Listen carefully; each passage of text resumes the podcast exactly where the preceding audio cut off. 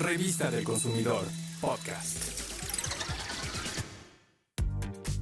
Los desastres naturales no se pueden predecir y tampoco evitar, pero sí podemos estar alerta y prepararnos para que los estragos sean menores.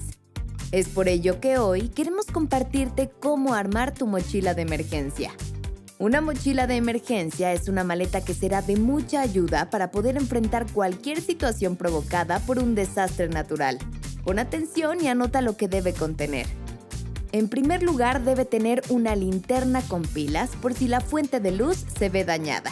También y de manera obligatoria una botella de agua, ya que sin agua no podríamos vivir. Debe llevar además ropa abrigadora, ya sean suéteres, chamarras, cobijas y hasta impermeables y zapatos. Además, un radio de pilas para poder estar al tanto de qué es lo que está pasando a nuestro alrededor y por si llegamos a necesitar auxilio, un silbato con el que podamos alertar a las personas. En la mochila de emergencia hay que poner también un botiquín de primeros auxilios, el cual debe contener al menos alcohol, agua oxigenada, algodón, gasas, termómetro, vendas elásticas y de ser posible medicamentos como el paracetamol. Además del botiquín, los alimentos no perecederos son necesarios, ya sean latas de atún, de sardinas, de frijoles e incluso verduras enlatadas, las cuales cuenten con una amplia fecha de caducidad.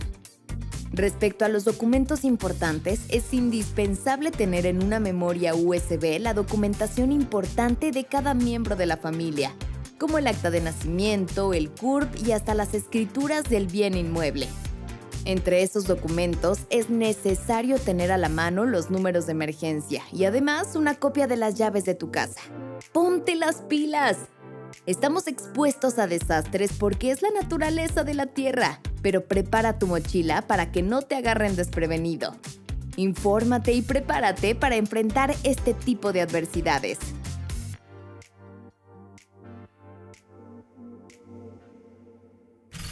Revista del Consumidor, podcast.